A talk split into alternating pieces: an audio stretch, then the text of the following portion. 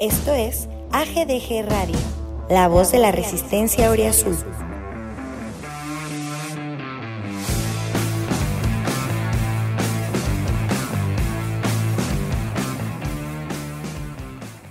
¿Qué tal mi gente de Grito de Goya? ¿Cómo están? Mi nombre, o mejor dicho, mi apodo es una nutria. Mi nombre es Alejandro, estoy aquí para conducir AGDG Radio, el podcast de la resistencia.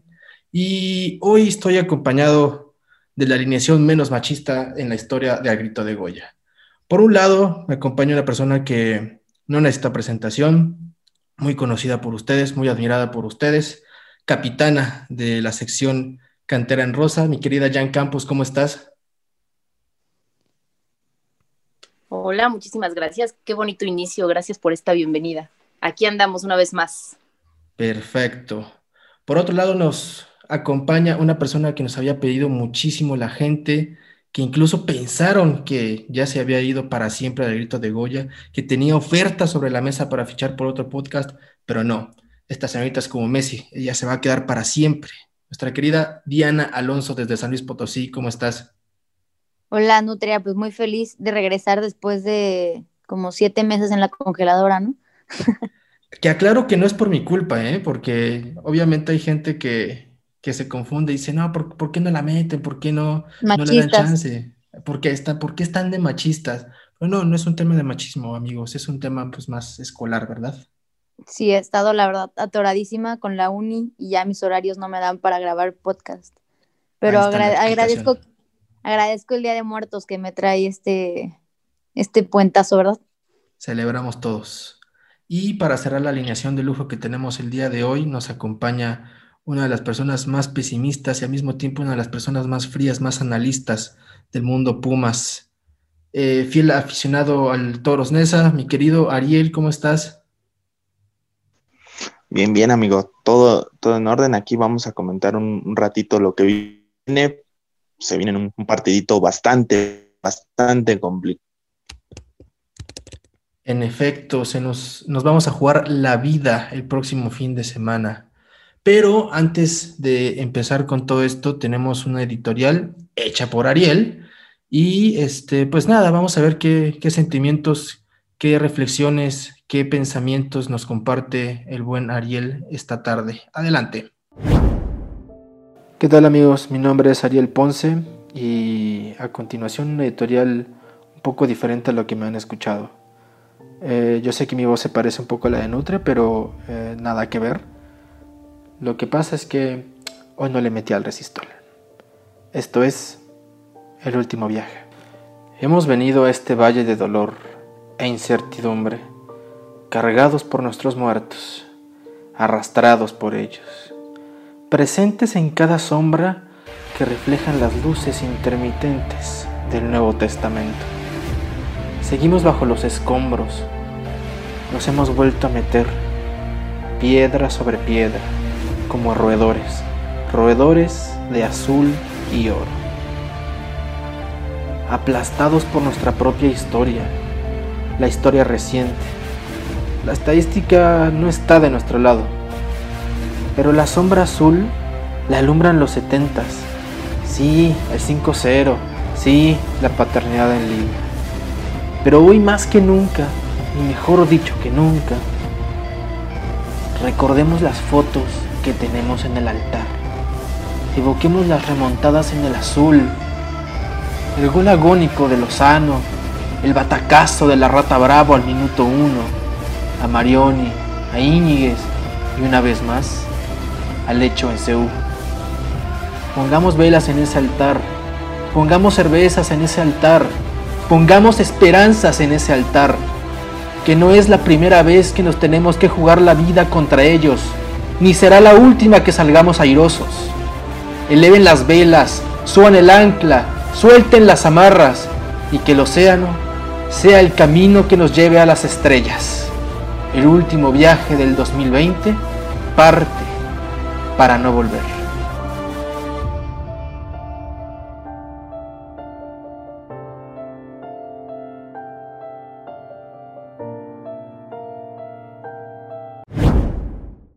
Y pues nada, ahí está la bellísima editorial de Ariel, que todos en este panel escuchamos porque Ariel la mandó súper temprano, ¿sí o no?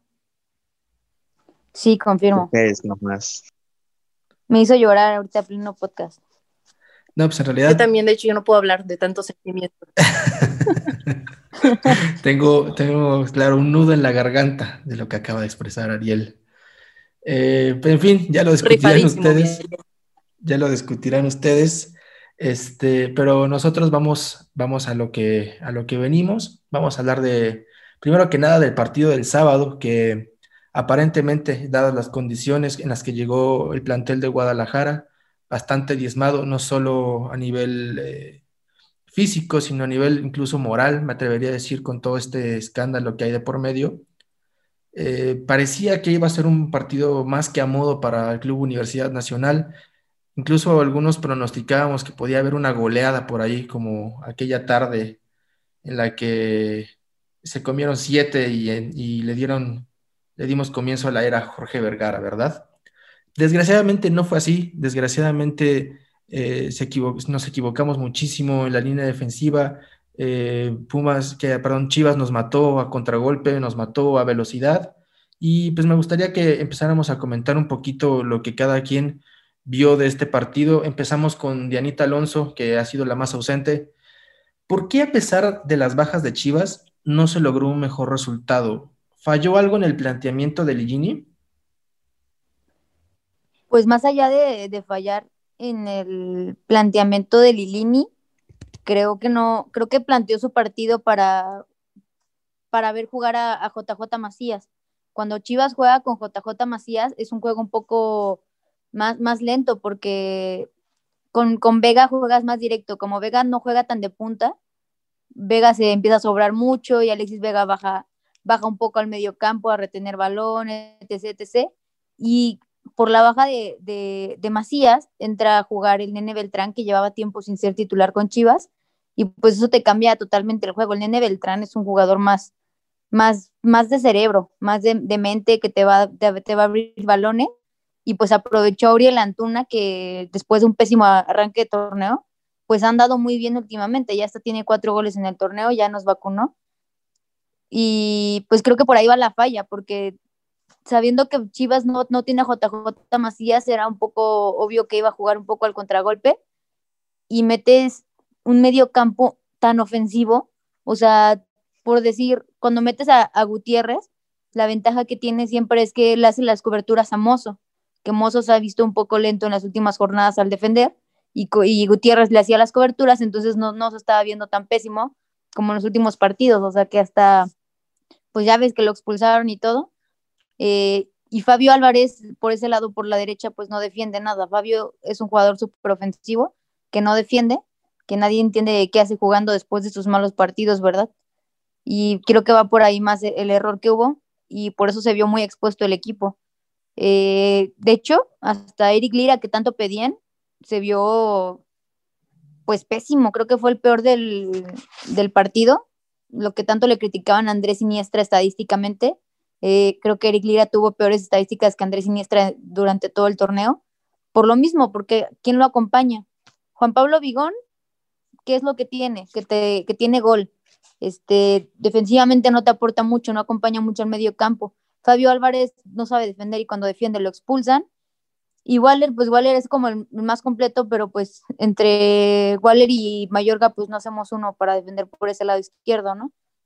Creo que lo que debe trabajar mucho Lilini es otra vez los conceptos defensivos con mayor gaimoso y pues ver, ver, ver, qué pasa, ¿verdad?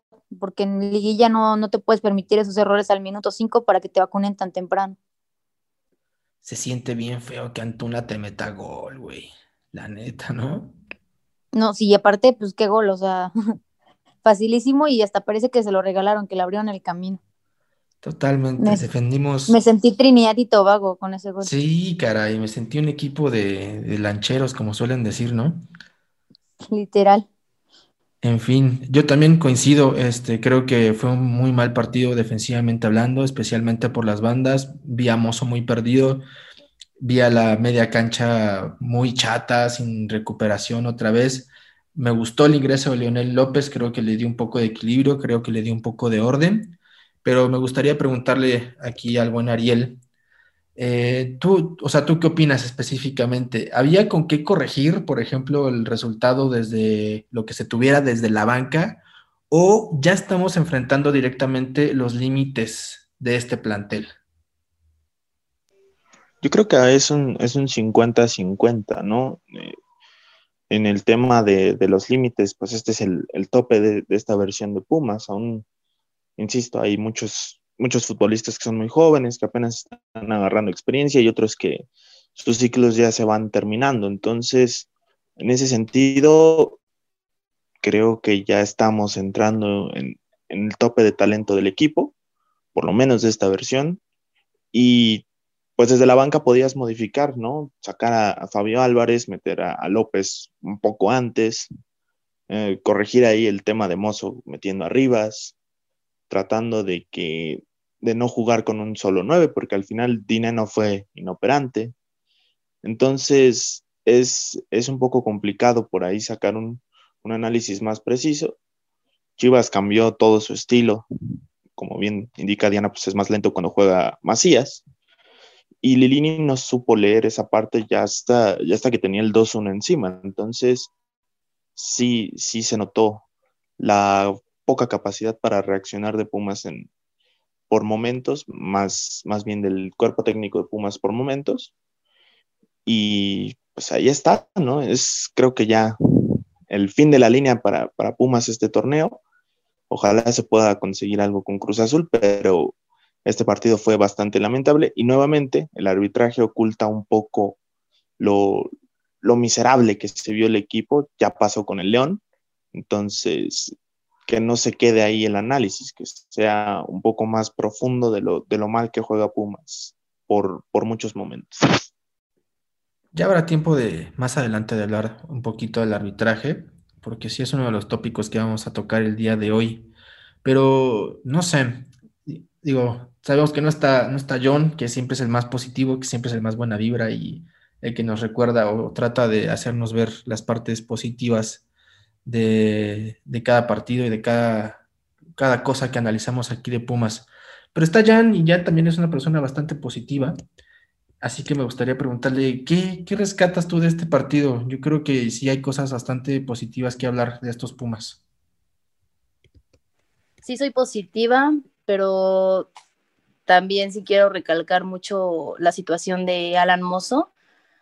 De verdad, qué terrible que no sepa regresar, que todo fue, los goles de Chivas fueron por contragolpe, porque realmente los dejaron, los dejaron solos, eran ellos solos contra Tala y dices, ¿qué onda, no? Pero todo el tiempo vi a Mozo perdido, no sabía en qué momento regresar y cuando ya estaba la jugada en el área de Pumas, Mozo venía llegando, ¿no? Entonces, sí soy positiva, pero sí hay que recalcar eso. También una disculpa de Anita, que siempre le tiramos a su lobo y, y era de las personas que defiendo a Lira y no dio nada.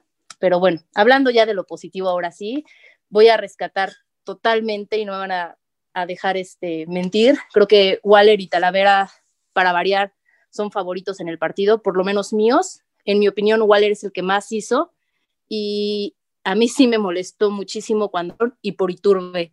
Iturbe no me gusta nada, Iturbe entró a no hacer nada, pero pues sí, para mí lo mejor es Waller y Talavera y otra cosa que sí, Pumas sí, sí tenía un poco más de idea en el partido en lo personal, o sea, sí los vi muchísimo mejor, pero vuelvo a lo mismo, los detallitos de los goles es el problema en la defensa. Y yo creo que hace falta una buena contención, pero el problema este, principal es, pues ahí los problemas en las laterales, en especial Alan Mozo. Esa es mi opinión. Pues sí, yo también. perdón, adelante, lo que mencionas, Jan, de, de Waller, creo que a todos nos, nos molestó mucho, pero es un tema como de jerarquías. Para Lilini y Turbe tiene una jerarquía enorme en el, en el equipo y es como un cambio obligado. O sea, que no importa lo que esté pasando en el partido, no importa que Waller sea figura que lleve cinco goles, va a sacarlo al minuto 55, 60 para darle minutos a Iturbe. No, no sé qué, qué le ve tanto Lilini a Iturbe, pero así como dices... no tengo idea, pero ¿estás de acuerdo que pudo sacar a alguien más? O sea, exactamente, pues pudo sacar a Fabio. Nada. Fabio estaba Totalmente. horrible y, o sea, pones a, se dejas a Fabio que te estaba perdiendo todos los balones y metes a Iturbe que no se cansó de perder balones, pues ¿qué haces? O sea, Iturbe en todas las que tenía para el pase sencillo, el güey se quería meter entre dos de, Chivas, se la quitaban y nos agarraban de contragolpe. Y lo peor todo es que trata de regresar y ni siquiera tiene velocidad de arranque para hacer la falta. O sea, no, no, no. neta es entendible. O sea, digo que lo único que puedo entender yo es que es un cambio pactado entre los dos jugadores que no entiendo por qué, si cuando era al revés, a Iturbe lo dejaban hasta a veces hasta, hasta el 80, aunque no podía respirar, y a Waller le daba 10 minutos. Y ahora que Waller se ganó un lugar como titular, me lo quita siempre al 55-60, pues tampoco es justo, ¿no? Sí, ya tampoco, vale, creo. Perdón, estoy, interrumpiendo horrible. Hay que tirarle, hay que tirarle.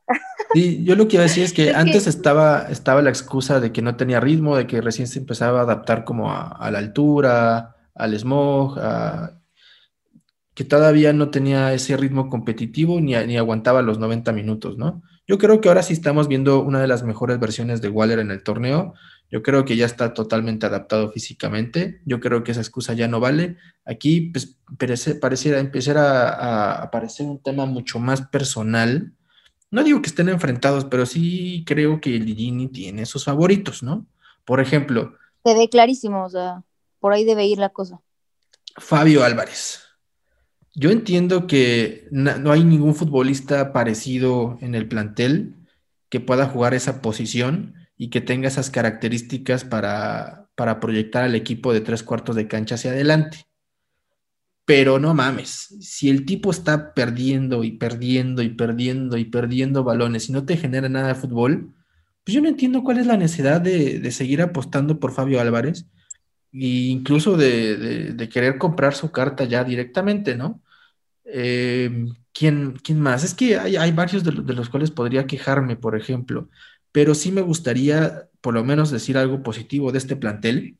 Y es que me gustó que tuviera capacidad de reacción. Creo que salvo el partido con León, Pumas nos ha mostrado que, ante la adversidad y que ante un resultado este, adverso, valga la redundancia, suele tener reflejo, suele tener capacidad de reacción y a veces y suele tener pegada. Digo, a pesar de, de que hemos fallado, eh, eh, opciones claras de gol, como la que tuvo este, el Calvo antes de, su gol. Sigo pensando que Pumas este, es un equipo que, a pesar de que genere poco para arriba, es bastante contundente. Sin embargo, eh, como bien decía Ariel, me parece, pues hemos perdido en el camino a Juan Ignacio Dineno, ¿no? Las famosas rachas del goleador que, a veces la, metes hasta con la espalda, con la nuca, y hay veces que por más clara que esté la opción de gol, nomás no la vas a meter, ¿no? Eh, ¿creen, cómo, cómo, creen? ¿Qué, creen que esté pasando con Juan Ignacio Dineno? ¿Es, es, la, ¿Es la racha? ¿Es algo psicológico? ¿Está pasando algo a la interna? Yo creo que es una frustración, o sea, para mí, y lo he dicho muchas veces en estos capítulos, Juan Ignacio Dineno no sabe trabajar la frustración. O sea, él, yo, yo entiendo que es un goleador y que quiere meter gol cada partido, pero pues también tienes que entender que no siempre vas a meter gol, ¿no? Y que a veces con que el equipo gane o que alguien más lo meta, pues, pues es positivo, ¿no? Y ha fallado, sí ha fallado, este, ha fallado claras, también ha fallado claras, pero pues tienen que aprender a, reaccionar. Esa misma capacidad de reacción que tiene el equipo no la está teniendo Dineno. Este, se, está quedando mucho en la, en la frustración y pues por lo mismo yo, yo siento que pues juegas diferente, ¿no? O sea, quiere hacerla, quiere hacer siempre como algo diferente, no sé, y las que tiene fáciles, pues no las concreta, como el cabezazo que tuvo, que se la dio en las manos a, Gudiño, pues no sé, o sea, yo siento que va por ahí. Deberían de llevarlo a llevarlo a un psicólogo, a una terapia de, del trabajo de, con la frustración. Ya dejó de reclamar por fin, ya no tiene amarillas, pero pues no sé, o sea, yo siento que va por ahí. Y si dices eso de rescatar algo positivo, pues no será dinero, pero será que el Calvo volvió a anotar. Llevábamos partidos y partidos sin que nuestros delanteros mojaran. O sea, los goles estaban llegando por medio campo y por eso era de que un gol por partido, 1-0, 1-1, porque estaba fallando la ofensiva. Y pues a mí me, me alegra que se reencuentre el Calvo con el gol. Yo sé que aquí Ariel va a querer comentar algo porque es fan, fan, fan del Calvo y es de los que más lo ha defendido. Pues no, no hay tanto que, comentar o, añadir realmente. Pumas ya quedó claro que no funciona con, con dos nueves. Creo que no se han entendido. No es una sociedad como la de la de Alustiza con Castillo, la de, o la de Mora con el propio González. Son delanteros muy parecidos en condiciones, aunque para mí González es un poco más jugador que Dineno y habrá que, habrá que irlos alternando.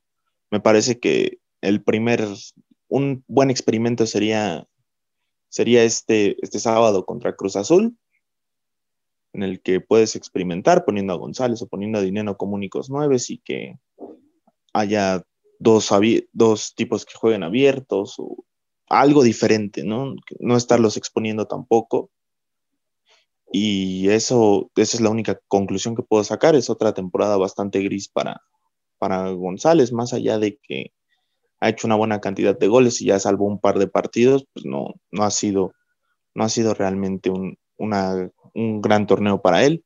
Y lo de Dinero, que, que, viene a la baja, que, no, que se ve frustrado, que se ve enojado, y que cada día me queda más claro que, que es un tipo que le faltan faltan condiciones para jugar fuera del área, que es lo que menos hace. Entonces ahí, ahí está un poco la, problemática con la de Ojalá que no, no se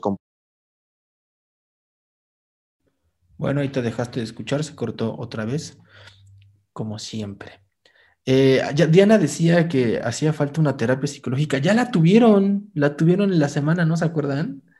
Pero pues este motivación general, ¿no? No sé yo ni madre. Nadie los, no los vi ni motivados, nomás para la foto. Sí, no, fue un comentario sarcástico, Diana. Por eso, pero pues hay que seguir haciendo ver que fue sarcástico, luego no lo entienden. Exactamente, sí, ya tenemos que poner como alarmas, avisos, no sé, algo. Luego nos toman muy en serio. Eh, bueno, ya que tienen muchas ganas de hablar de Cruz Azul, bueno, no, fíjense que hay otros, hay otros tópicos importantes antes de hablar del famosísimo partido contra Cruz Azul. Hubo cosas extracancha que en esta ah, podcast también se comentan. Ah, eh, vamos a hablar de un tema que le gusta muchísimo a Ariel. La Rebel se manifestó el pasado sábado ya desde, ya, ya había una campañita en Twitter de que se iban a reunir para recibir al equipo con los trapos, con todo eso, con toda la parafernalia. Se canceló a la mera hora por un tema pues, de sentido común, quiero pensar. Eh, pero al final sí se presentaron algunos miembros de, de, estos grupos de animación y tuvieron un pequeño roce con la directiva, tuvieron un pequeño roce con el ingeniero Silva, eh, se alega que no, no les permitieron meter sus trapos al estadio como lo están haciendo otros equipos. Y el ingeniero Silva también se defendía diciendo que pues, es una cuestión de reglamento y que posiblemente hay multas y que no, no, pues, no, les puede permitir algo que está fuera del reglamento, ¿no? Eh, a raíz de eso, pues hubo, hubo comentarios en redes sociales de que pues, no estaba bien que se enfrentaran ambas partes que no estaba bien que hubiera una división entre estos dos. Eh, así que, pues, vamos a preguntar. Ariel, ¿crees que a raíz de este episodio se genere una división entre la barra y la directiva, como lo están diciendo en redes sociales? Y como dice el maestro Arjona, vamos aclarando el panorama. Este, la dichosa barra pesa lo mismo que una pluma, o sea, no, hay gran diferencia si hay barra o no hay barra. Que dejen de amenazar, porque ellos fueron los primeros que solaparon a Ares de Parga por unos boletos, por unas cuantas multas para poner unos cartones horribles en pebetero. Y que pues demuestren que el, aliento es desinteresado. Ayer, perdón, el sábado fueron a, a, hacer el ridículo al estacionamiento de Cebu, como siempre, a ponernos en vergüenza como en general, como afición, eh, se le quieren poner al tú por toda la directiva. Son hormigas, realmente no, tienen ninguna, ninguna importancia en el club, ¿no? Son, son la nada misma. Yo creo que es un tema que ya hay que dejar por la paz y que, que opinen lo que quieran. ellos no influyen, no son ni la mitad de lo poderosos que son los ultras en Europa o las barras argentinas. Así que si desaparecen, si están en contra o a favor.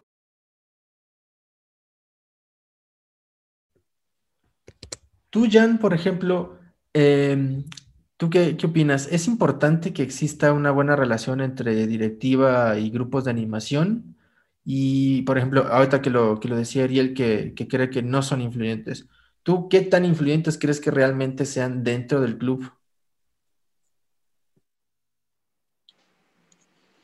Yo creo que la Rebel lo fue hace unos años, ahorita es algo intranscendente, ya hay muchísimas barras y la gente ya se separa, o los que llegan a ir a, Pebetero no siempre es porque sean Rebel a morir, sino porque les gusta estar ahí, les gusta estar apoyando ahí.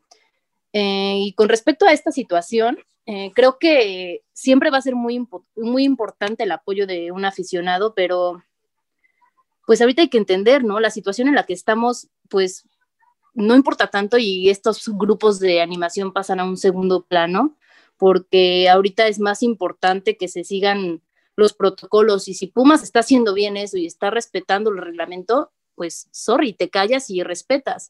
Y que respeten porque, como dice Ariel, están ahí dejando mal a, todas las a toda la afición de Pumas, no nada más son ellos. Por eso luego nos tachan de revoltosos y de mal en todo, ¿no? Entonces yo creo que hay que respetar. Estoy muy de acuerdo con lo que hicieron, se les aplaude a, Silva, que creo que fue el que los mandó lejos. Entonces, la verdad es que yo apoyo, creo que es lo mejor, hay que respetar. La verdad, si no, nunca va a terminar esta situación. Ya habrá tiempo de que regrese la porra y sean felices en pebetero. Por ahora, creo que es la mejor decisión. Bueno, yo sé que para los que eh, vivimos en la Ciudad de México y los que somos un poco más asiduos al Olímpico Universitario, conocemos, sabemos más o menos cómo está la movida por ahí dentro.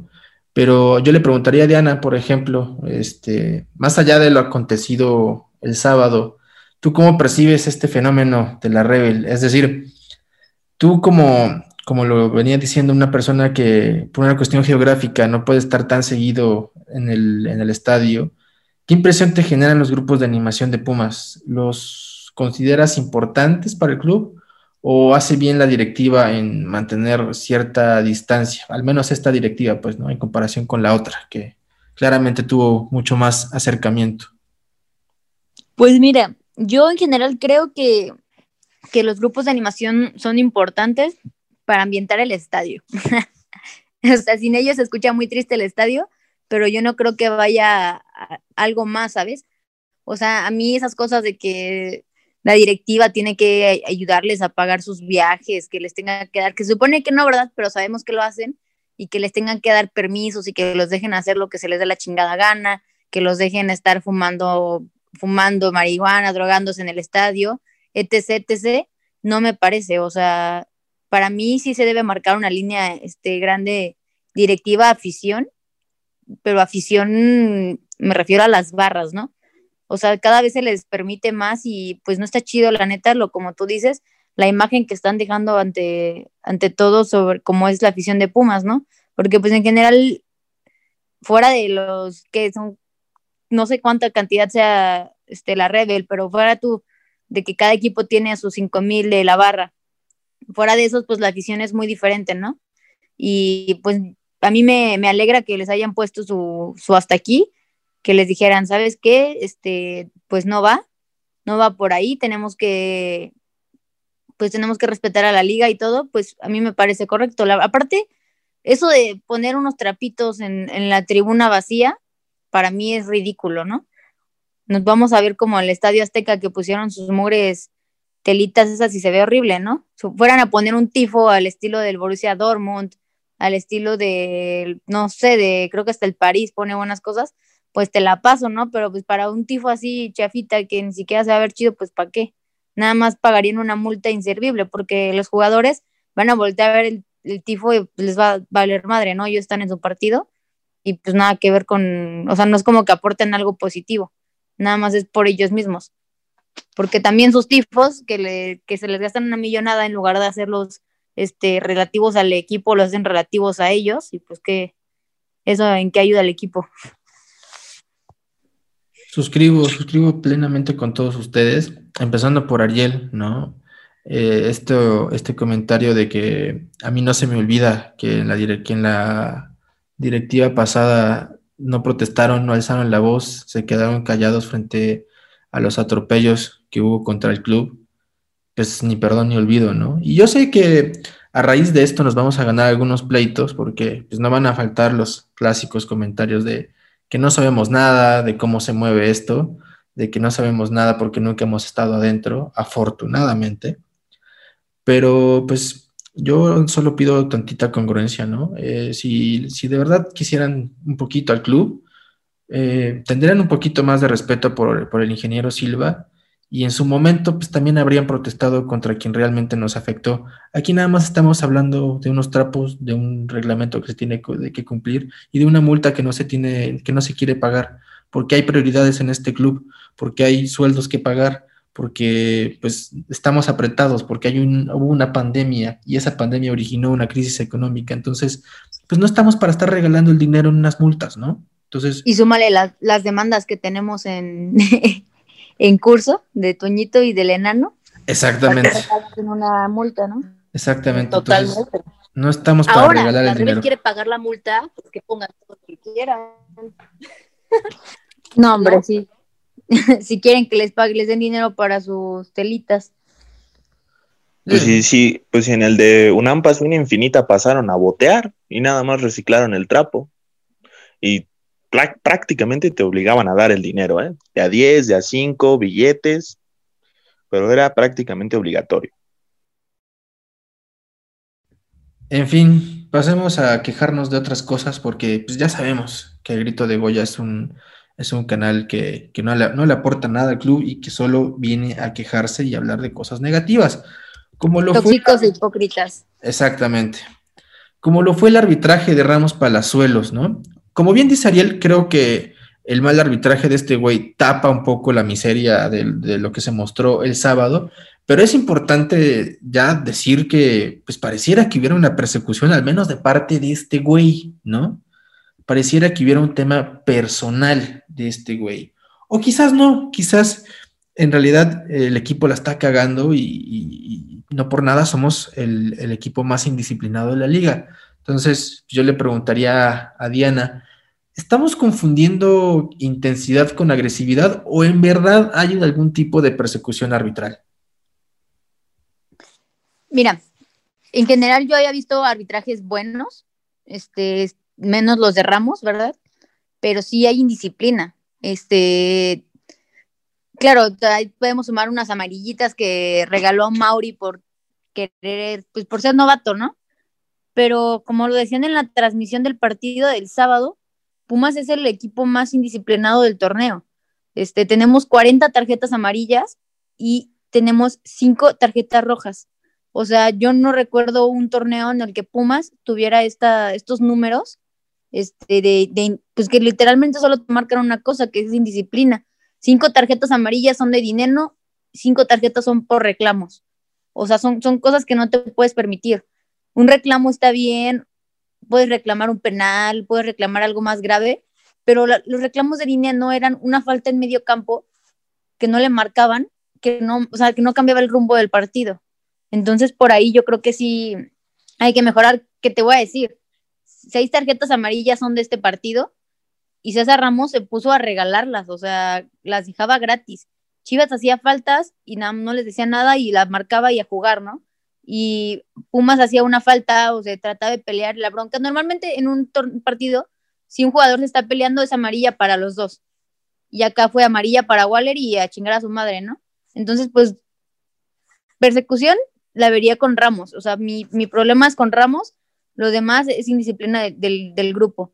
Eh, falta de conceptos defensivos, reclamos y tarjetas amarillas que regalan por doquier, o sea, tarjetas amarillas te las paso de Johan y Freire, pero los demás no tendrían por qué estar regalando amarillas, como la primera amarilla de Mozo en, el partido del sábado, pendejísima, la, o sea, si, te, se burlaban Tunas y seguía corriendo, lo, lo, perseguía mejor hacer una falta que ni siquiera estaba en una zona de peligrosa. y pues yo, yo se los dije, o sea, Mozo no termina el partido, al final es una amarilla que hasta se va a pelar porque pues no era, pero pues también empieza la indisciplina desde atrás, reclamos, bla, bla, pues te echas a los árbitros encima, ¿no?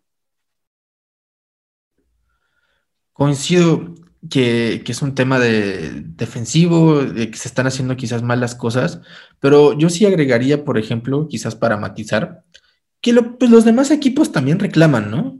Y hay equipos, no voy a decir nombres, como dijera Mourinho, hay equipos que también, que no solo reclaman, o sea, tienen, tienen una, forma muy particular de dirigirse al cuerpo arbitral que jamás los hace acreedores de ya ni siquiera una amarilla, pues un, regaño, una llamada de atención.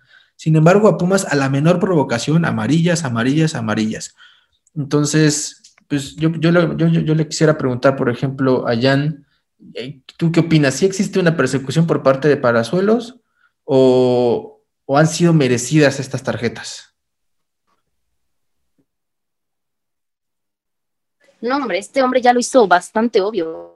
Su, odio ante Pumas, a mí no se me va a olvidar cuando ante León expulsó a Talavera injustamente, porque fue injustamente. Ahí yo estaba mentando madres.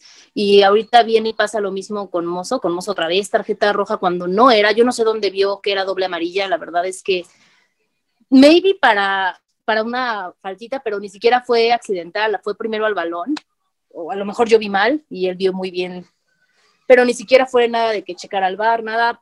De hecho, hace rato yo les comenté que esta misma tarjeta se va a apelar porque fue injusta y no siento tampoco que lo de Ramos sea nada más contra nosotros, también contra otro equipo que no voy a nombrar aquí porque me va a dar algo, capaz vomito mi desayuno, este, pero creo que también contra ellos es muy personal porque Ramos lo hace obvio. Lo que no entiendo es por qué no lo sancionan a él después de tanto, de tanta polémica. O sea, yo no veo que, le quiten ni siquiera su tarjetón de FIFA o que lo manden a descansar un par de jornadas o que ya lo dejen de poner a los partidos tanto de Pumas como de este otro equipo. Sí lo veo muy obvio. Entonces, pues no sé qué esperar. Espero nada más que ya no nos vuelva a tocar lo que resta de, pues bueno, más bien del repechaje y la liguilla. Hablando de la apelación de la tarjeta de Mozo, eh, bueno, empezamos por Ariel, por ejemplo. ¿De verdad deberíamos apelar la, tarjeta de Alan Mozo? ¿No nos convendría más jugar con Rivas el, próximo sábado en el Azteca? A ver, eh, primero respondiendo un poco lo de lo de Ramos, pues ya es, ya es algo como, como muy viejo lo de que hay un árbitro que siempre la agarra contra Pumas, ¿no? Yo me acuerdo mucho de Peñalosa, que, que, siempre, cada que tenía la oportunidad empinaba al equipo. Y ahora Ramos pues trae rivalidad con Pumas, con América, no me dan tanto asco, y con el, Pio, con el Piojo Herrera y con Talavera, ¿no? Que son como los dos personajes con los que se ha confrontado. Mm, yo no, yo no apelaría a la tarjeta de Mozo, yo lo dejaría descansar un ratito, duérmete otro rato, y que juegue Rivas, que empiece a, calarse en los partidos complicados, porque si no, cuando se vaya Mozo, pues va a existir el mismo problema de siempre. El lateral, el tipo que viene de abajo, pues va a tomarse todo su tiempo para, para adaptarse, para empezar a ganar callo y lo que menos hay en Pumas es, es tiempo, ¿no? Y más ahora que el descenso ya está de regreso, entonces pues hay que tener un poquito de calma en ese sentido. Sí, yo tampoco apelaría la tarjeta, la tarjeta roja de Alan Mozo. Yo creo que más allá de que haya sido injusta esa, segunda amarilla, eh, Mozo no está al nivel. Hace mucho que, lo volvimos a perder, porque parecía por algunos partidos que, que iba a retomar el nivel, que nos iba a callar la boca y todo eso que se decía. Pero no, al final volvió el, mozo de siempre, el mozo displicente, el mozo al que pareciera pues, no importarle ya el club, el mozo que pareciera ya tener la cabeza bien puesta en otros proyectos. Y yo creo que Rivas merece una oportunidad, me parece un tipo mucho más cumplidor, mucho más serio, y pues es lo que justamente vamos a necesitar este, contra Cruz Azul, porque, bueno, ya hablaremos después de eso, ya nos hablará Dianita de algunas combinaciones que se pueden dar. Mientras tanto, vamos a pasar a otro tema también muy importante, es hora de darle paso a Cantera Rosa con mi querida Jan Campos. con Jesús Martínez y con la bien querida Karen Maciel. Entonces, pues vamos a hablar un poquito del fútbol femenil, ya saben, el podcast machista. Aquí se viene Cantera en Rosa. Adelante. Hola amigos, estamos de regreso en Cantera en Rosa. Me da mucho gusto saludarlos. Yo soy Jan Campos y estoy acompañada de Maciel y de Jesús Martínez. Maciel, ¿cómo estás? Hola, muy bien. ¿Y tú? ¿Qué tal? Ya aquí lista para la segunda cápsula de la femenil. Jesús, ¿cómo te encuentras este día? Ya hacían falta. Muy bien, Jan, muchas gracias. Hola, Maciel, también. Este, saludos a todos. Y pues sí, ya esperando que regrese, este, ya fue la, la, la fecha FIFA donde pues hubo, pues realmente no hubo actividad de selección femenil, simplemente fue como uno de esos microciclos para ver cómo andan las jugadoras, pero ya por fin regresa el, fútbol femenil este fin de semana. Así es, eh, de hecho, 2 de noviembre, que van a estar escuchando este podcast todos, porque pues deben de saber que lo grabamos antes, este, este día se enfrentan para ustedes las rayadas ante los Pumas estas rayadas que vienen en segundo lugar general con 33 tantos y pues ganándole al América 2-1 en la jornada 2 en la jornada anterior. Pumas ya se posiciona en el lugar número 8 con 21 tantos y esto fue después del empate ante Cholas.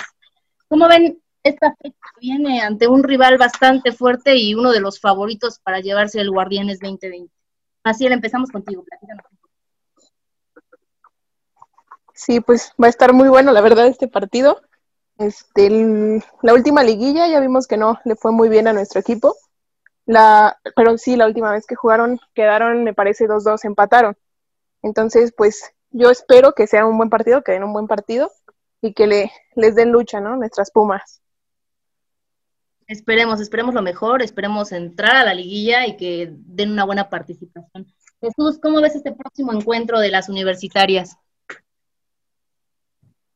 Pues va a ser uno de los más complicados del torneo. Eh, Rayadas pues ya lleva varios torneos siendo eh, pues uno de los equipos fuertes, de los favoritos, tiene una ofensiva muy, pues ahora sí que muy peligrosa, anota muchos goles por torneo. Y, sí, Pumas entra en, este bloque del, del, semestre donde tiene que apretar porque digo, está en el octavo lugar, realmente no tiene nada asegurado. Eh, y bueno, un triunfo sí las pondría ya quizá peleando por los, por los lugares arriba con, gallos y con tuzas femenil, bueno, con tuzas femenil que son los que están arriba. Y, y sí, definitivamente es, es la, la, oportunidad, aunque pues sí, en el nombre parece un, partido muy, muy complicado complicado y ya de hecho hemos platicado un poquito de nuestros pronósticos. Maciel y yo lo dijimos bonito que nos podíamos llevar el triunfo, el triunfo, perdón. Pero bueno, a ver qué pasa con estas chicas. ¿Siguen ustedes con el mismo pronóstico de la, de la semana pasada o lo quieren cambiar? No, yo, yo soy fiel a lo que dije. yo siento que un 1-1 se logra un empate. Esperemos que sí, porque pues realmente hay jugadoras, tenemos buena, buena media tenemos buenas jugadoras. También depende de lo que haga la defensa, porque como sabemos también eh, las Rayadas tienen una, una jugadora muy buena que está creo que en segundo lugar, me parece, de, la, de las goleadoras. Entonces por ahí también tendría que hacer un buen trabajo la defensa. Con la media tenemos, y como decíamos también la vez pasada, que haya más contundencia y si se saca el, el empate. Y que vayan un poquito más seguras que cuando se enfrentaron contra Tigres, por favor. Jesús, ¿tú qué opinas? Ah, por favor. Sí, de hecho yo, yo sí apostaría igual todavía por el empate y como dije, quizá el empate a cero, eh, esperando que, digo, que la defensa haga bien las cosas y que cuando sea requerida Melanie Villeda pueda eh, aparecer como, como lo ha hecho a lo largo del torneo. Y pues bueno, ¿cómo ven el cierre de torneo de las Pumas? Todavía les falta algunos enfrentamientos, yo creo que un poco más sencillos. Después van a recibir a Necaxa el 5 de noviembre, después viajan al, al Jalisco contra Atlas para la jornada 14 contra Mazatlán y van a cerrar en León contra la Fiera. ¿Cómo ven estos últimos encuentros? ¿Creen, de verdad creen que hay una posibilidad de liguilla? Porque fue el objetivo que se plantearon las universitarias. Maciel. Pues yo espero que sí, espero que sí, este, pues hagan buen trabajo para la liguilla. La verdad sí también veo un poquito difícil el partido contra Atlas. Sabemos que En la femenil, pues sí, están, han estado haciendo mejor las cosas, han estado jugando mejor. Igual contra Mazatlán por ahí se, se les puede ganar. Y contra León, pues otro empatito, pero espero que, que eso les alcance. Tú, Jesús, ¿cuántos puntos crees que se sumen en estas cinco fechas que todavía nos quedan? es, muy aventurado por lo que hemos visto que de repente, digo, Puma se ha enfrentado a rivales que en el papel debería superarlo y, no, y no, lo, no lo logra. Eh, yo me, atrevería a decir que Pumas, fuera de este partido contra Rayadas, los otros 12 puntos, de los otros 12 yo creo que se pueden sacar 9 creo que los, salvo el partido contra Atlas, los otros tres, con, bueno, contra Mazatán, contra contra León, deberían de sacar el triunfo por, porque los rivales no están en la parte alta, están la mayoría, este, pues sí, peleando ahí en, los últimos lugares, entonces creo que esos debería ganarlos. Y ya contra Rayadas y contra Atlas, me parece que son los partidos que eh, estaría, no, no, no, no sería algo extraño que perdieran. Pues a ver qué pasa. La verdad es que, híjole, yo de estos partidos, pues esperemos que el de este lunes 2 de noviembre sea un empate. Ante Necaxa yo veo un triunfo posible. Ante Atlas, ay, híjole, es que vienen fechas difíciles. Espero que también le ganen a Atlas, a Mazatlán. También se puede ver un triunfo ahí. Y contra la Fiera yo creo que el empate. Entonces, quiero ser muy positiva, ¿verdad? Y oigan, el equipo... positivos el equipo de cantera en rosa elegimos a la jugadora a seguir del partido, que viene de ser seleccionada sub-20, y elegimos a Melanie Villeda, que ha tenido un 83.33 de minutos jugados de lo que va del torneo. Chicos, échenle flores a Melanie, por favor, y por qué la elegimos como la jugadora a seguir de este encuentro. Pues sí, justo como estábamos diciendo el podcast pasado, Siento que te da mucha seguridad en la parte de atrás, le da mucha seguridad a la defensa. La hemos visto que pues les habla, les grita, las acomoda. Igual cuando pues se necesita, ahí también es de las pues de las que tienen como mayor efectividad. Entonces, por ahí, yo creo que por ahí va la cosa, ¿no? Que tiene que ser nuestra jugadora a seguir. Se le va a exigir este partido, yo creo que sí se le va a exigir mucho, porque justo Monterrey les decía, decir es una jugadoraza. Entonces, yo espero que aquí nos muestre lo que es y lo que hace Melanie. Tú, Jesús, échale flores a Melanie, por favor. Y bueno, primero, pues eh, felicitarla, ¿no? Porque la semana pasada cumplió años, ya, ya, este, no sé cómo le haya ido con el pastel ahí en, cantera, pero, pero sí, eh, digo, es, es eh, impresionante la evolución que ha tenido en el equipo. Digo, debutó a los 17 años, creo, hace, hace un tiempo.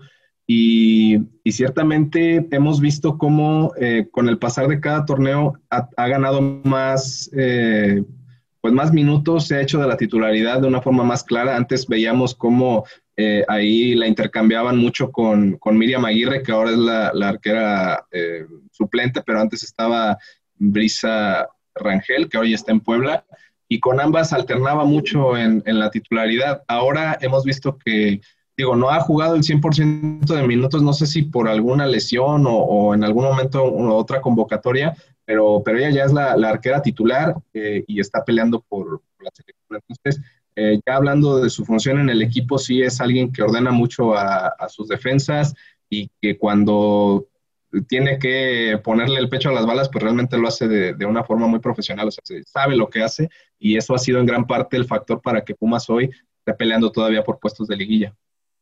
Así es, complementando un poquito lo que dices, sí son 10 juegos los que ha jugado, los 10 de titular, esto suma 900 ya 900 minutos. Sí tiene 19 años con días apenas cumpliditos porque los acaba de cumplir. Debutó eh, a los 17 precisamente contra Monarcas en el 2018. Entonces ahí están datos de Melanie para que estén muy pendientes de ella porque creo que vale mucho la pena y está dando bastante tanto al club como a selección. Y ahora pasemos al tema que ya habíamos tocado un poquito la semana pasada y es el de las exjugadoras. Ya habíamos dicho que estaba aquí, que, llegó de rayadas este, Gaby Álvarez y Hilary García a cambio de Ricla y de Lucía Rodríguez. Entonces, pues, hay que platicar un poquito de estas cuatro chicas, de que Yo supongo que Ricla y Lucía no las vamos a ver en el cuadro titular de Rayadas, pero esperemos en el de Pumas sí ver a Gaby Álvarez de regreso. ¿Ustedes qué, me pueden decir de estas chicas? Sí, pues a mí también me gustaría muchísimo ver a, a Gaby de regreso y más ahora contra su ex equipo. Y este, bueno, igual como te decía, en el titular sí ha estado esta, esta Riclas, pero igual también verla un poquito por ahí. Este, pues ya, eso es lo principal. Sí, bueno, en el caso de, de Pumas, las, las jugadoras que llegaron de rayadas, como ya lo decíamos, sí han tenido constancia y creo que por ahí destacando obviamente lo de, lo de Gaby, que, que ha hecho buen trabajo en, en, la defensa central en general, pero también lo de, lo de Hilary García ha venido a complementar muy bien el trabajo que creo ya hacían bien tanto Dania Padilla como, como Daniela García. Y, y, sin duda, pues yo creo que, que no habría eh, motivo para no ver a ambas en el cuadro titular, sobre todo porque digo, son dos de tus mejores jugadoras y más allá de, lo que pienses o, o además, es, el rival es, Rayadas, es, es una de las candidatas al título ya de forma natural, entonces eh, sí tienes que salir con tu mejor arsenal en este, en este partido. Y pues sí, digo, creo que pueden, pueden marcar la diferencia, sobre todo en el tema defensivo, aunque Hillary es mediocampista, creo que trabaja más como, pues sí, digamos que como, como escudo, como mediocampista defensiva. Son, son Dania Padilla y Daniela García las que van hacia el frente y las que aportan más. Entonces, eh, las dos tienen que ser pues el factor determinante para que pues ni, ni Mónica Monsiváis, ni este, Dinora Garza, ni ninguna otra de las atacantes de rayadas, pues terminen anotándonos porque ahí es donde, donde se va a poner interesante el partido, en la zona defensiva de Pumas.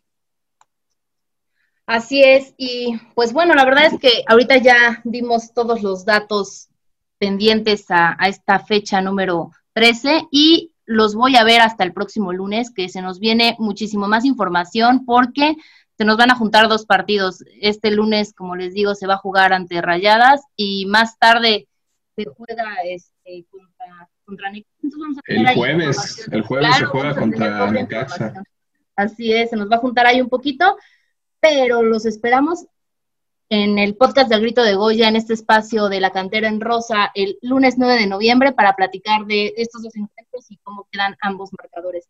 De una vez, para que platiquemos justo el 9 antes de cerrar esto, díganme su marcador para el Pumas Necaxa y ya lo platicaremos el lunes 9. Yo le voy a un 2-1 favor Pumas. A ver qué tal, a ver si es cierto que se puede ganar muy bien ese partido.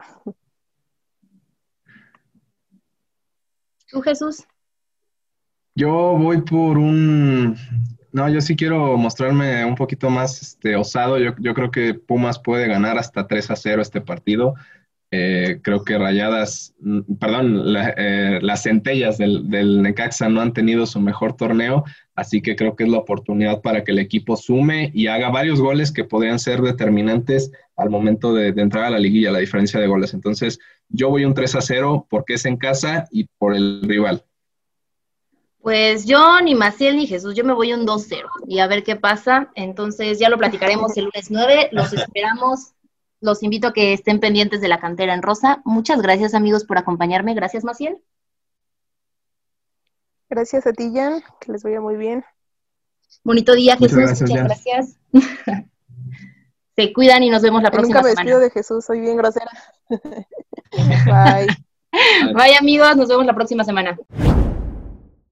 Pues no sé ustedes, pero yo empiezo a ver a, a esta sección con mucha más confianza. Empiezo a verlos mucho más prendidos, mucho más vivos. Eh, yo confío en que en próximas jornadas, pues ya veremos un poquito más de polémica, porque ahorita todavía los veo agarrando confianza, todavía los veo, este, no sé, de hacer. La neta, la neta es que lo viste mejor porque no está egoísmo, ¿eh? Ese, ese, fue la clave, no está egoísmo y por eso se escuchó mejor. Hay mucha gente quejándose de Axel, no sé por qué, a mí sí me gusta. No, no, bueno, entonces este va a ser nuestro mejor podcast, ¿no? Porque no está ni en cantera ni en, ni en podcast. ni está el Pumachi, al cual le queremos mandar un gran abrazo de felicitación porque cumpleaños. Felices 27, amigo. Espero que las Yo, yo lo, estaba, lo estaba felicitando súper feliz ayer hasta que me acordé que el güey cumple en puente. O sea, ¿por qué Dios tiene sus favoritos? Si yo cumpliera en puente, no, pues te avientas tu pegada y todo el fin de semana, ¿no? Sí, Jan. Nos pidieron exclusivamente mentadas de madre a Pumachi el día de hoy. Entonces, muchas para ti, amigo, muchas mentadas de madre, te quiero. Yo sé que Ariel se pinta muy bien para este tipo de cosas. Saludos, Pumachi, feliz cumpleaños. No, esperábamos una mentada de madre, pero bueno. Pasemos ya al tema final de este podcast antes de, de, la sección favorita de Ariel, que son los saludos de la gente. Cruz Azul, amigos, Cruz Azul. Desgraciadamente. La gran afición, Cruz Azul, los amigos del gol. Cruz Azul, desgraciadamente, dada la combinación de algunos resultados, pues prácticamente estamos obligados a ganar en el Azteca contra un rival que históricamente, al menos en la época reciente, al menos en la época moderna, se nos ha complicado muchísimo, pero muchísimo. Entonces, pues vamos a preguntarlo así, breve, conciso, directo. Jan, ¿qué podemos esperar de esta visita al Azteca?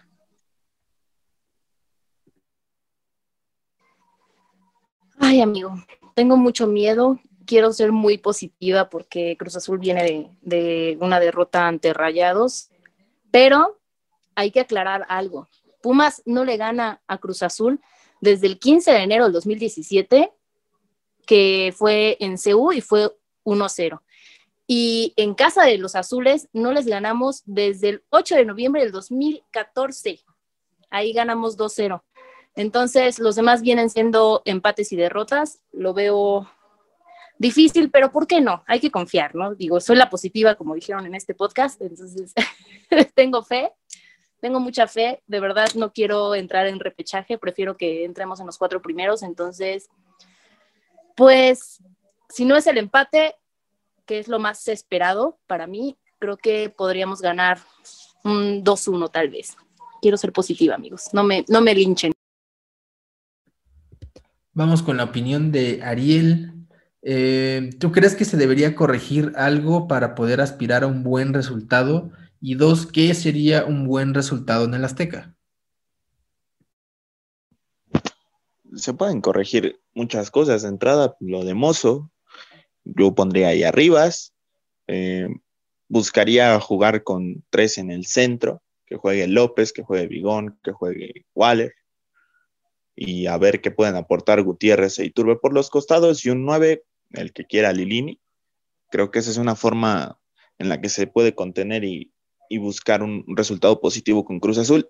Resultado positivo, el empate, que asegure el cuarto lugar y vámonos. Pero creo que gana Cruz Azul y atención a los partidos de Puebla, Juárez y Toluca. Yo le traigo ganas al Toluca, así que ahí pues más o menos es lo que, lo que creo que va a pasar. En esta ocasión le dejamos un poquito más la parte táctica a Ariel, porque Diana, además de ser una especialista en estos temas, pues también le da la calculadora, también le gustan las probabilidades, también le gusta la estadística. Entonces, pues tú que estás mucho más atenta a, la tabla general, a los cruces, eh, a, los posibles escenarios que se pueden presentar, pues háblanos un poquito de qué, qué, qué destino, qué futuro le puede deparar a Pumas eh, dependiendo lo que pase el próximo partido en el Azteca. Bueno, pues ahí sí se quieren aventar el hilo que escribí en Twitter ayer en la noche. Es un resumen de lo que les voy a decir ahorita, ¿verdad? Queremos ser positivos, vamos a pensar como John y como Jan, este, ganamos, le vamos a ganar el Cruz Azul, ¿verdad? Hay dos escenarios, si el América pierde o empata, subiríamos hasta segundo. En caso de que América gane, nos quedamos en tercero, ¿verdad? En tercero, pues, de hecho, pues ahí estaría complicado porque pues nos encontraríamos, este, no es cierto, ya me confundí, pero bueno, vamos al siguiente, ¿verdad? Empezando con lo negativo, para mí un empate es negativo porque vamos a tener cinco empates en los últimos seis partidos antes de entrar a liguilla, no, nada convincente, yo sí me molesto aunque digan que hay que perdonarlo porque no esperábamos esto de estar ahorita peleando en los primeros lugares de la tabla. Entonces vamos con el empate. ¿Qué pasa si empata Pumas? Necesitaríamos que Rayados gane y Tigres pierda o empate para poder calificar en cuarto o que también gane Tigres y Rayados pierda. Este, es la combinación. Uno de los dos tiene que ganar y el otro tiene que perder para poder calificar. Y lo que todos sabemos que va a pasar, ¿verdad? Como dice Ariel, andamos muy negativos hoy en el podcast. Pumas pierde. Y ahí tendríamos que apelar a la suerte y que, que Dios nos ame, que Rayados pierda y Tigres empate o pierda. Así con ese escenario, todavía calificaríamos en los cuatro. Pero pues Tigres va contra Atlas y Rayados va contra Chivas, ellos iban a aprovechar su oportunidad, no como nosotros. Y el escenario que nadie quiere ver, al que todos lo oímos, si perdemos y todos los demás equipos hacen lo suyo y ganan, vamos a calificar en sexto lugar, o sea, vamos a caer de estar en segundo, tercer lugar hasta sexto, en una sola jornada. Y ahí es donde les vengo a traer lo más negativo que van a escuchar en este podcast. Si calificamos en sexto, Nuestros posibles rivales van a ser Necaxa. ¿Qué pasó contra Necaxa? Empatamos en casa, este, ahí con la querida expulsión de Fabio Álvarez. El siguiente posible rival, Juárez. No le pudimos ganar y era nueve. Después nos tocaría a lo mejor Toluca y les ganamos, pero pues fue el peor partido que le vi a Pumas en la temporada. Ya no lo aguantaba, me quería, me sentía mal y de paso estos güeyes estaban jugando horrible nos ganamos solamente con un, pendejazo de su portero. Y el otro rival sería Puebla. Ahí es donde te la pongo, pues ahí sí los goleamos, ¿verdad? Pero pues no traían a la mayoría de sus jugadores, no traían a Santi Ormeño, goleador peruano. Y Mazatlán, que ya sería un escenario súper positivo para ellos, ¿verdad? Pero pues a Mazatlán no le ganamos, este, empatamos y no les pudimos meter gol a un equipo dirigido por Paco Palencia. Imagínense ahora que ya tienen un director técnico de verdad y que vienen de golear al San Luis, pues nos sacan, ¿no? Entonces. Oye, ya en esa entrevista con Paco Palencia ya cancélamela, ¿eh? Después de las barbaridades que acabamos de decir. Me voy a ir llorando ahorita. O sea, ya, ya con todos los escenarios que puso Diana voy a llorar. Literalmente hay un solo escenario chingón. y es ganar. Entonces, ganar o ganar, ganar o ganar. Claro, la cosa es que nosotros vamos a llegar sabiendo todo. O sea, a las nueve de la noche ya van a estar todos los demás resultados y solo nos va a importar ya sea ganar, empatar o perder. Que yo creo que los demás equipos van a hacer lo suyo. Yo no veo a Rayados como un equipo chico que vaya a empatar. No veo como a Tigres que pues, con el plantel que tiene vaya a perder contra el Atlas, sabiendo lo que está en juego. Y yo creo que Cruz Azul va a salir pues a querer ganarlo, ¿no? Con, mucha hambre y tratando de corregir. Espero que no puedan, espero que sigan en su apagón, pero pues va a estar cañón a nuestra última jornada. Deberíamos estar un poco contentos, ¿no? Hacer conciencia de que también el, el plantel de Pumas es medio chafa, con todo respeto, y que a estas alturas estemos calificados, pues está genial realmente me quedo muy conforme con el torneo. Yo creo que se acaba en cuartos de final, pero me quedo muy conforme, muy tranquilo de, cara a lo que viene, ¿no? Yo no, a mí me acostumbraron y me ilusionaron. Claro. No, hicieron un buen torneo y, y, en lo personal yo ayer sí me molesté muchísimo, no ayer, no el sábado, perdónenme, estoy perdida de días. Me molesté muchísimo porque Puma siempre hace lo mismo, tiene todo en sus manos, tenía todo para tranquilamente quedarse en segundo lugar ganándole a Chivas y no, prefieren hacer su ridículo, empatar y depender de los demás y no está chido, ¿no? No, no está chido los escenarios de depender de los demás. No me agrada eso cuando tuvieron todo para que fuera solo en sus manos y con calma, tranquilos, sin que nadie los presione. Pero no les gusta, nos gusta la mala vida. Yo solo digo que si perdemos y se cumple el escenario más negativo en el que calificamos en sexto, mi pronóstico de inicio de, temporada estaría correcto. Yo dije quedamos en sexto o séptimo y pues ya sería bruja Diana, ¿no? claro que yo esperaba un sexto como con 25 puntos, ¿verdad? Pero pues ahí tenemos nuestros 29 puntotes. Yo me la voy a jugar y les digo que si Pumas le gana al Cruz Azul este sábado, ya vayan bordando la octava. La verdad es que Diosito te escuche, Diosito te escuche. De la mano de Nacho Malcorra, todos la vuelta vamos a dar.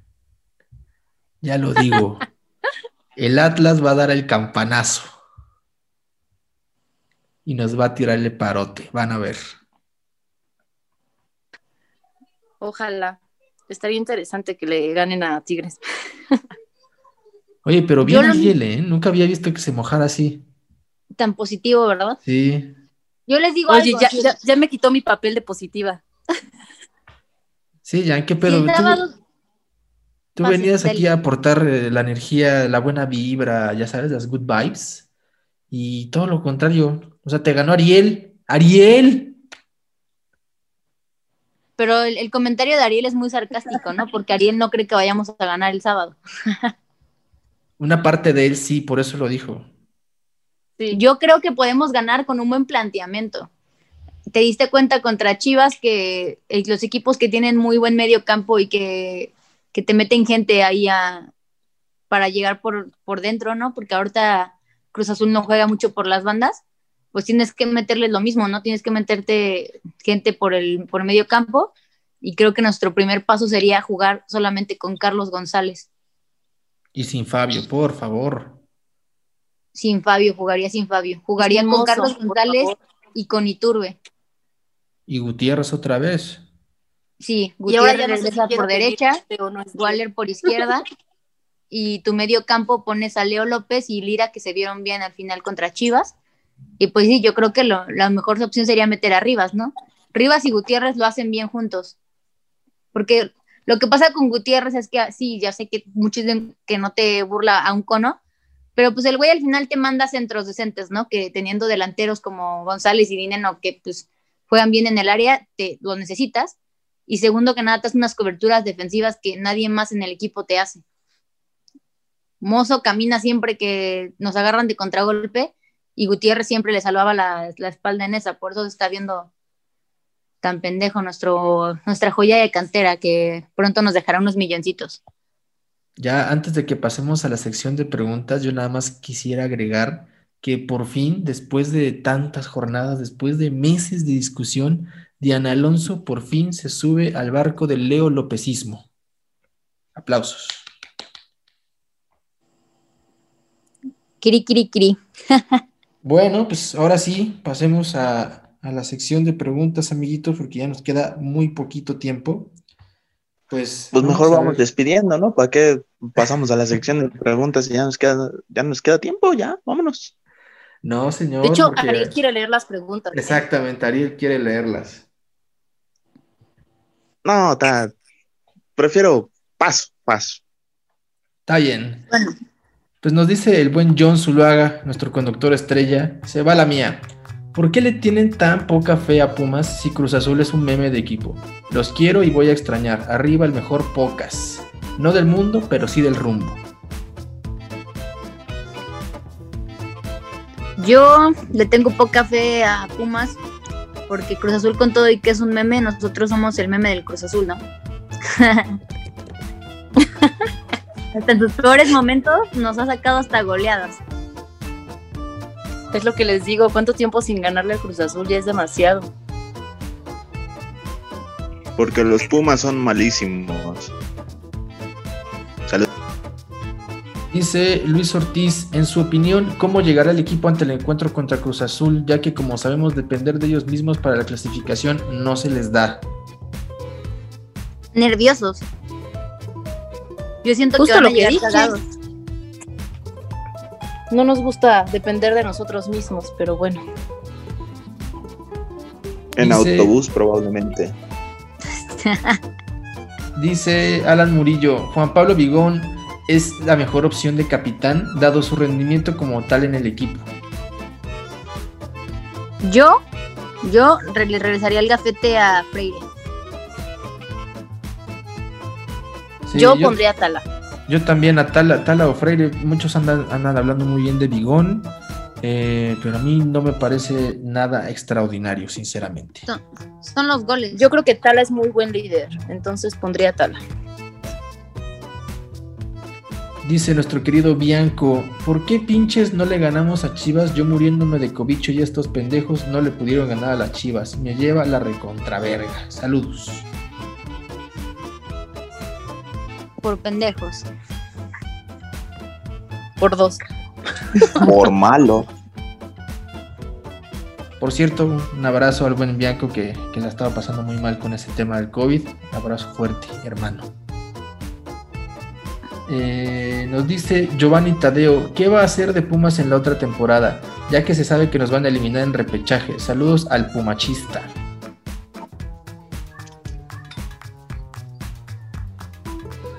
Yo creo que va a llegar con un, equipo sólido, ¿no?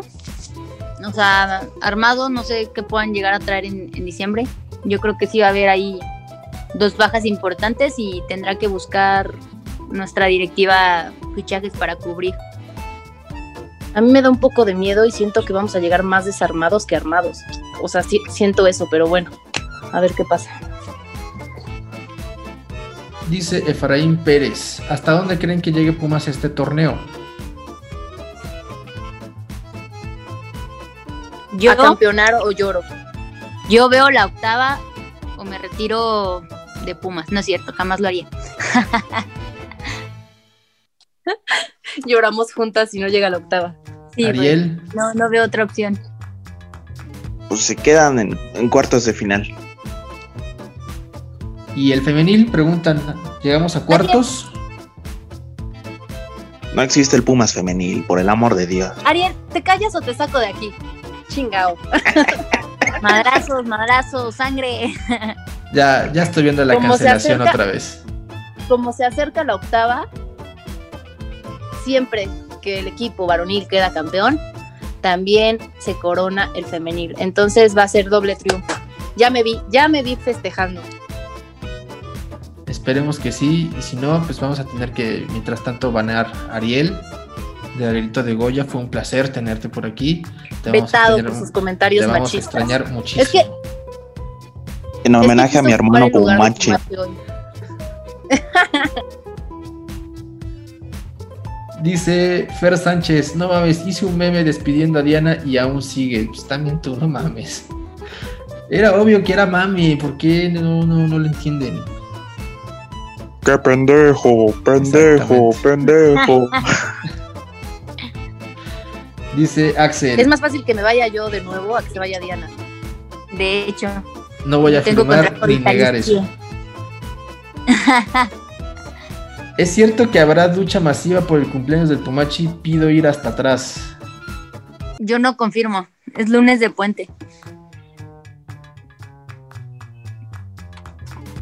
Sí, no. El silencio lo dice todo. Genaro Giannini dice, mi pregunta es, ¿no estará el, el tirano debido a que se refugió por el intento de golpe de Estado? Saludos a todos. Pues ahí está el tirano leyendo. No se te escuchó, Ariel, es una terrible coincidencia en realidad. Traducción, traducción. No está el tirano, pero está Ariel. ¿Qué más quieres? Exactamente. Dice Viva Guillermo Valdés. Dice Guillermo Valdés, saludos a este gran podcast, saludos al Pumachi que me leyó en el podcast de la semana pasada. Yo me siento soñado por eso. Tiene un nuevo fan. Por lo que lo que no me está agradando de Pumas es que está cerrando muy por debajo del nivel que esperábamos. Dinero trae la pólvora mojada, Mozo está muy revolucionado y ha tenido partidos infumables. La velocidad de algunos jugadores de Guadalajara los hizo ver mal. Espero que no lo agarren de puerquito como las liguillas pasadas. Por eso tiene que jugar Rivas el sábado y volver a banquear a Mozo para que vuelva a recuperar nivel. Dice Eric Nájera, deseo lo mismo que la semana pasada, que ahora sí estará Jan. Un saludo de parte de ella y además me gustaría saber su pronóstico más positivo. ¿Hasta dónde llegaremos? Saludos, Eric. Muchas gracias por escribirnos y por estar al pendiente de si estoy o no estoy. Y pues ya dije mi pronóstico. El más positivo es que ganamos 2-1 y el otro no tan positivo, pero positivo es el empate. Dice José Spitiam, mi pregunta, o en este caso observación es, Anisa Guajardo está bien guapa y Juan Dineno también está bien papi, pero últimamente no le meten gol ni a un Saldívar cualquiera. ¿Se les perdona por estar bien guapetones y darle un estatus de clase fina a mis pumas?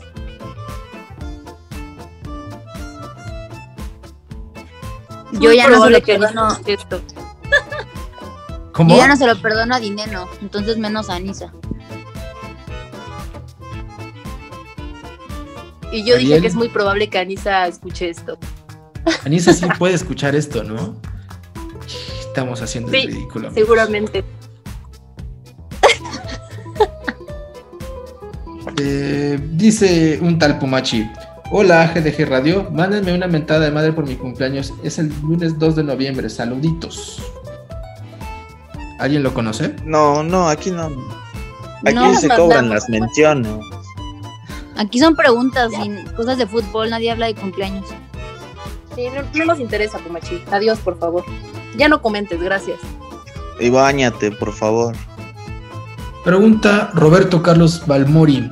¿Cuál es tu top 3 de mejores y peores jugadores de Pumas este torneo? Varonil y femenil. Un gran saludo a todos.